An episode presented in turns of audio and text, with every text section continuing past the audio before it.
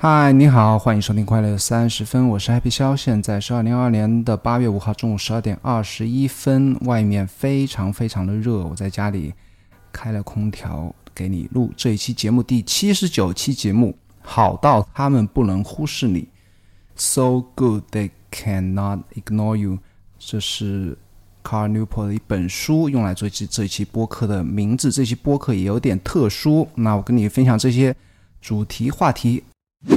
本期播客由有知有行 A P P 赞助。我认为呢，投资是除了健康之外，每个人最应该关注的话题。熟悉我的朋友应该知道，我曾经写过一些关于投资的文章，甚至还做过一期关于定投基金的视频。但这些内容呢都不够专业。如果你想系统学习投资知识，我推荐你使用有知有行 APP 他。帮你学习投资知识，而且他不收费，不推荐股票，只从基本知识出发，让你学会投资的底层逻辑。创始人孟岩先生是一位令我十分尊敬的财富知识分享者。你也可以在 Show Notes 里面找到来自孟岩最新值得阅读的好文章以及播客链接。投资最好的时间是十年前，其次是现在。学习投资先看有知有行。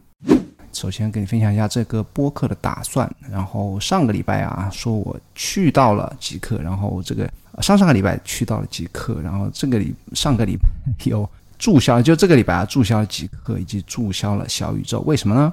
然后这个礼拜也有一些里程碑的事件啊，比方我推特串是比较火，然后昨天开通了微信啊，跟你聊一下为什么要开始写微信，好吧？那这是一个。和往常有一点不一样的一期节目，因为没有一个想跟你分享的一本书或者一个主题或者一个人，以前都会分享一个人或者一本书。那这期当然也有一个人，那个人就是关于我自己，因为我想停一下。其实我在自己的 Tot T O T 这个软件里面记录了很多可以在快乐三十分里和你分享的一些啊，我特别想分享的一些我特别喜欢的人，比方说 Nate Addison。本来是这一期要聊一下他的，或者说其他的一些作家，像 Seth Godin 啊等等吧。那这期还是因为发生了比较多事情，要聊一下我自己。那包括这个播客以后打算也跟你分享一下，我觉得应该讲更多的关于我自己的事情，因为我在自己推特啊、Newsletter，或者说后面要做视频啊，都会讲我。通过阅读啊，或者自己学习到了一些啊需要做功课的一些主题，那这个播客我应该多聊一下我自己。当然这个也不一定啊。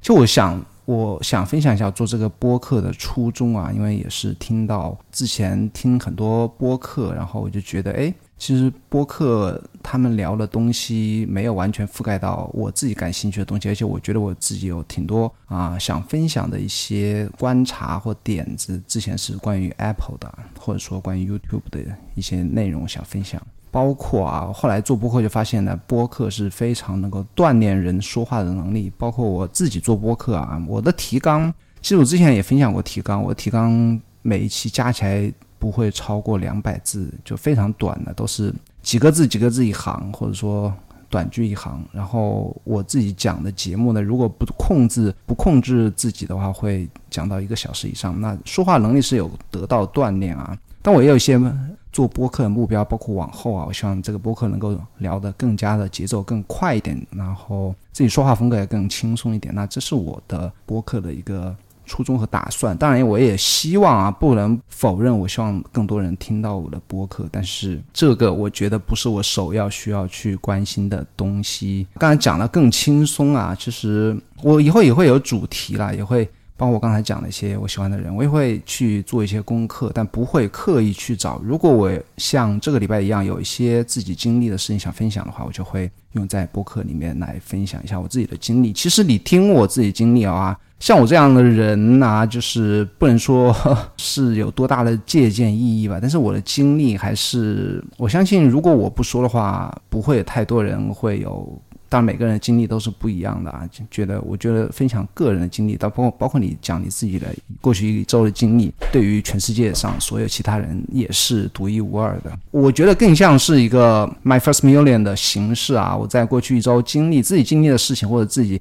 发现了一些好点子，那就在这个播客里不一定要整期啊，三十四十分钟全部讲一个人也不一定啊。但我肯定不会再去把讨好观众、讨好听众去找他们可能会想听的东西去做功课，这是我肯定不会做的事情。那至少在这里我不会去做。但是这并不代表我的播客品质不会越来越好啊，因为我自己的要求或自己希望达到的目的是可以。做更好的播客，那更好的播客的标准是我自己制定的，而不是通过一些数据或者和别人来对比来制定的。那这也是接下来我想讲的一个话题啊，我为什么离开了极客和小宇宙？上次上个礼拜、上上个礼拜玩了一个礼拜，其实我还挺喜欢极客，它的氛围是比推特要好一点。当然，我是后来也是遇到了一些黑黑特吧，就是。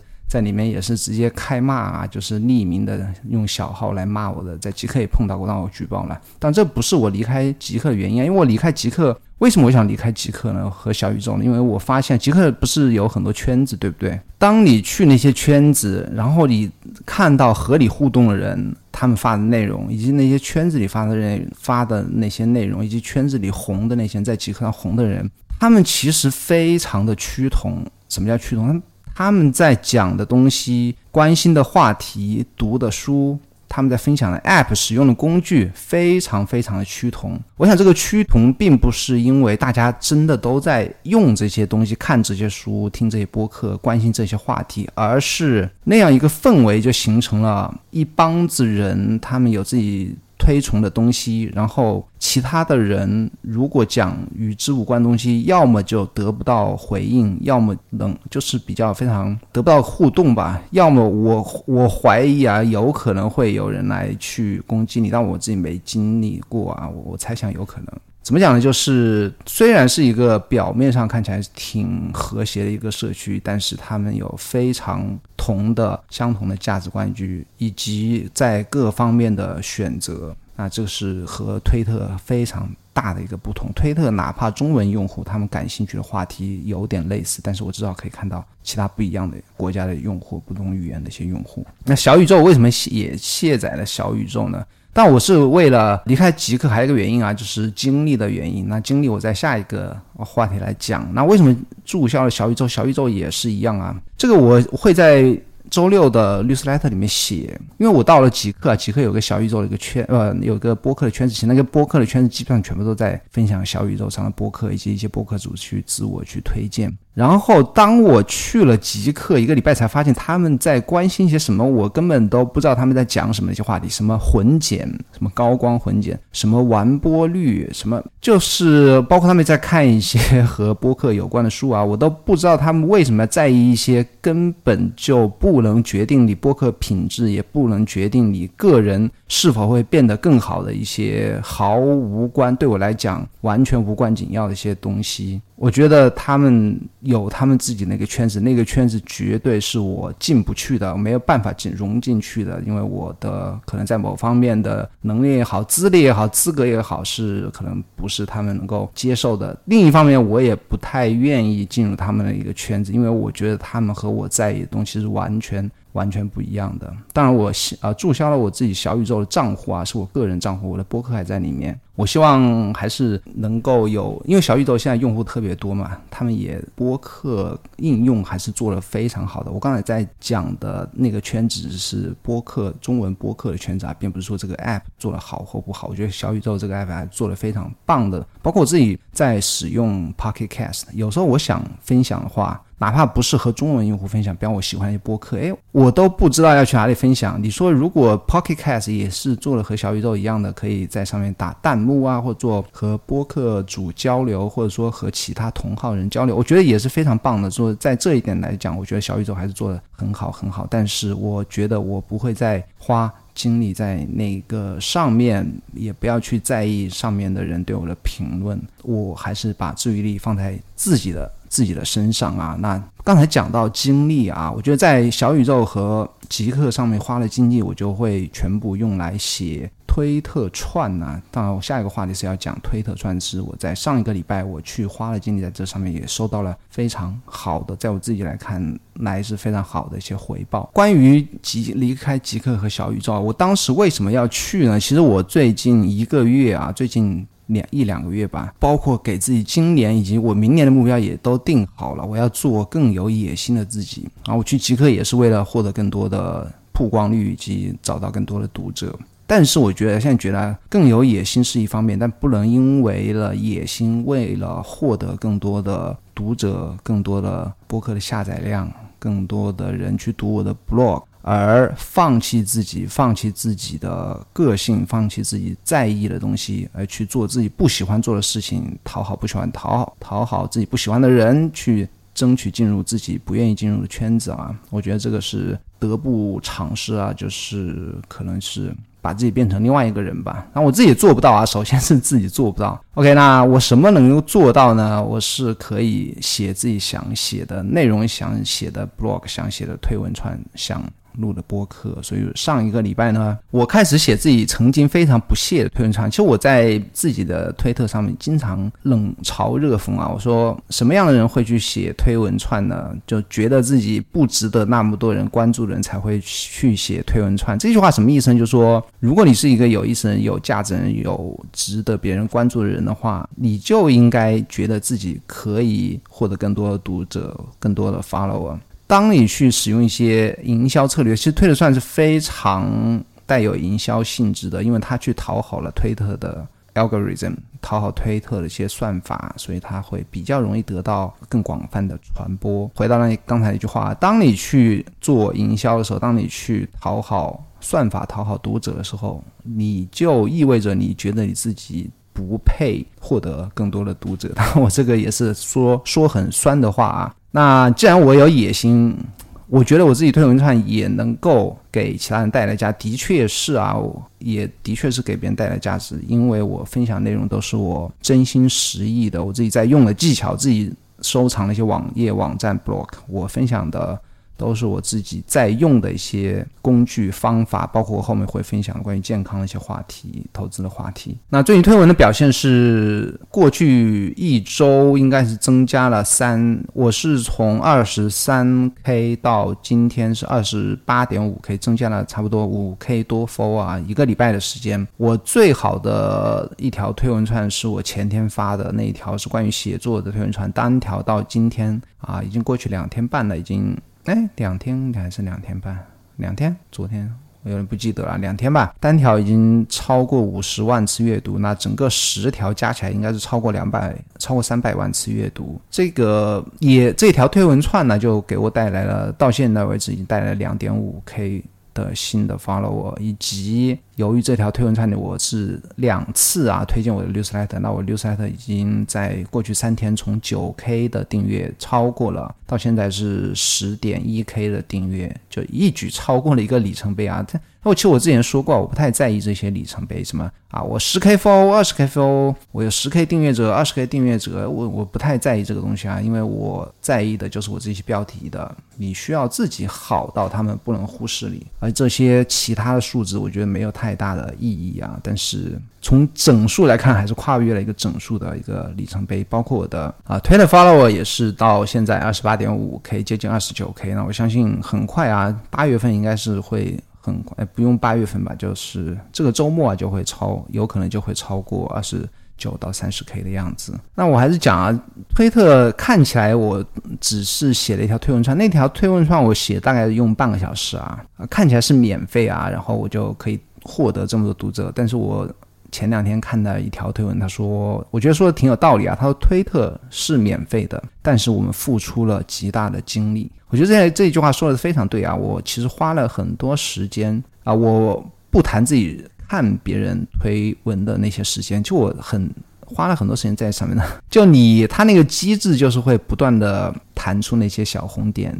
弹出通知，告诉多少人在点赞、转发，对不对？多少新增？我自己说实话啊，我相信很多人可以忍住，但我自己我是忍不住的，我是控制不了自己下意识想去看，所以我一天会刷很多次推特通知，我相信应该在一百次以上。那我自己克制不了自己，我就其实付出了很多的时间和精力啊，这些时间和精力还不在。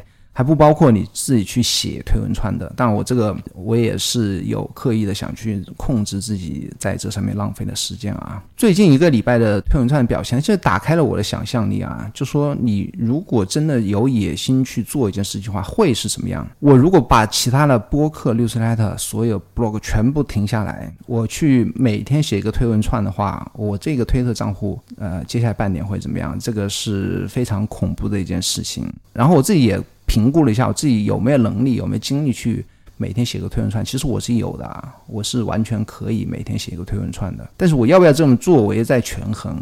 我如果这么做了，就好比是我还是在去追求一个数字游戏，在和 maybe 和其他人竞争，但我不知道和谁竞争啊。但是就是为了争取更多的 follower 去做这样一件事情，所以我觉得还是不太值得。我应该还是保持一个更好的一个平衡。那个平衡包括自己啊，除了创作之外的。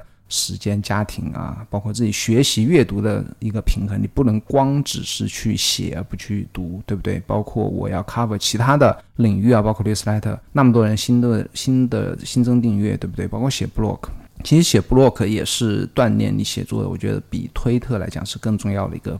方式啊，因为你推特是有推特的写法，blog 是有 blog 的写法，那 blog 的写法是更值得我去断的锻炼自己的。然后分享一下为什么我上一条推文可以火呢？其实啊，我相信外行啊，我不能说我是多么的内行，但是我相信我比绝大多数没有去花心思研究如何写推文串的人是更内行的。就我写的推文串啊，到现在是八 k，差不多。八 K 多接的点赞，然后四接近四 K 的转发。诚然，我的推文串的内容是特别有价值，但是关键在于呈现方式啊。其实我觉得呈现方式，我的每一条内容呢，我的节奏。以及我如何表达，以及我如何把它写得更生动活泼，这个不是冰冻三尺非一日之寒啊，不是我一下就能写出来。我相信我半年前 maybe 都写不出来，一年前的我更加，两年前我想都不要想，不可能写出来这种这种风格。包括我就抛开就抛开我的推文串的后面几条内容不看，我只是看我的第一条推文串。其实第一条推文串决定了你整个推文串能不能火的。的占决定因素的百分之五十以上，甚至百分之六十。我第一条推文串的每一个字，包括了我的写的背后的心理的揣摩，包括听众啊观众读到他的第一反应。其实推文串的第一条推文决定了你这条推文在别人不断的手非常往上快速滑动的时候，零点一秒的那个时间内。他会不会停下来？你能不能在零点一秒之内抓住他的注意力，然后让他点开这个推文去串去去读啊？其实我那几句话是每一句都经过了精心的去设计的。但我后续啊，我会写个推文串来分享我是如何设计那几句话。那几句话也非常强烈的心理暗示。这个没办法呀，这个营销就是营销就是这么一回事，你需要不断的传播读者的一些心理啊。OK，那这个就就我想说啊，其实写到这样，我不能说成功啊，我这个要必须要谦虚一点，这个完全谈不上成功。其实好的推文串，其实你看那些什么川饭啊，我经常说川饭，之前还曾经录节目说川饭，川饭一条随便写一条推文串，它是那一个数字是我现在十倍啊，基本上是我的现在十倍，所以说我还有非常大的一个进步的一个空。间呢？但这个就是我想说的啊。当你足够好的时候呢，别人是无法忽视你的。就是你在里面写一个推文串，点击发送，那别人就会发现你，就会来点赞和互动，来继续的 follow 而已。那这个中间我有没有去考虑什么加入什么圈子呢？有没有去在意自己写作之外的事情呢？我是一点都没有在意啊。什么？当然，我如何雕琢这个推特。是，的确是花了功夫，但是在写作之外的事情，在写这个崔文串之外的事情，我是一点都没有去 care 的。然后分享一下微信吧，微信的话，我是昨天开通的微信的公众号啊。我之前是在十一年前，一三年哦，是啊，九年前曾经有一个微信公众号，我之前讲过啊，当时有一 K 的订阅者，然后不想打扰他们，所以说注销了，重新重新来叫什么，开一个新的公众号。十五天之后啊，十五天之后是昨天就注销成功了，开通了。那微信公众号为什么我要去呢？当然是和我的营收有关系啊。我有两个考虑吧，一个是更有野心的版本嘛，就是我要扩大自己的读者的范围；另外一个，微信公众号是可以给我带来收入的。当然，这个事情是我十年前就知道了，十年前。就有很多人已经在通过微信那获得赚到自己的不能说第一桶金吧，就获得很高的一个收入。那推特是什么样的一个获得收入的方法呢？那他，我觉得中国人还是特别聪明的。我先讲一个我自己关注的一个案例啊，就是 ConvertKit。ConvertKit 是一个 newsletter 的一个提供商、服务商。他最近呢，他做的是非常好的，现在在他这个领域来讲，应该是排前三的一个整个销售额是一一直在突破新高的。一个 newsletter 的服务商，他最近做了干了一件事情啊，他就是说，我知道每个 newsletter 的作者都苦于去不知道如何去找广告主，不知道如何和他们对接，如何报价，如何是吧，把他们的内容放到合适的位置，或者说让他们的内容配合自己的 newsletter 能够达到最高的效果，如何和他们续签是吧，如何。收款等等等等，就是如何和广告主打交道。OK，他推出了一个服务，他说：“OK，我现在你不用再在意这些事情，我来帮你做，我来帮你谈和这些广告主谈判，我来帮你设计这些文字图片，你只用去跟来跟我签约，我来帮你把这些广告投放在你的 newsletter 里面，我会抽成 maybe 百分之二十三十，但你一分钟都不用浪费在。”如何打广告上面，你就能够获得对应的流量，通过对应的流量来获得对应的一个报酬。有没有感觉这个似曾相识？那这就是微信可能在十年前就在做的事情。我那个微信的广告主，就是我一三年刚刚开始在写 newsletter 的时候，呃，在写那个公众号的时候就刚刚出来啊，一三年刚刚出来，maybe 可能早半年内测吧，就是一二年，顶多一二年。微信十年前就在做了。那微信的广告主是什么？和我刚才讲的 ConvertKit 是完全一样的，他来帮你和广告商谈判，然后你什么都不用管，你只用点击这篇文章要不要投放广告。然后广告就会出现在你文章下面，微信来帮你做审查，这条广告合不合规、合不合法、适不适合投放，你什么都不用管。那这个我如果不能去 ConvertKey 啊，因为我没有 Stripe 啊，因为 ConvertKey 它整个的收入是 Stripe，我也不能，我也不想去，至少在未来一年的时间内去赚粉丝的钱。那我唯一可以给自己的投入时间带来回报的就是广告。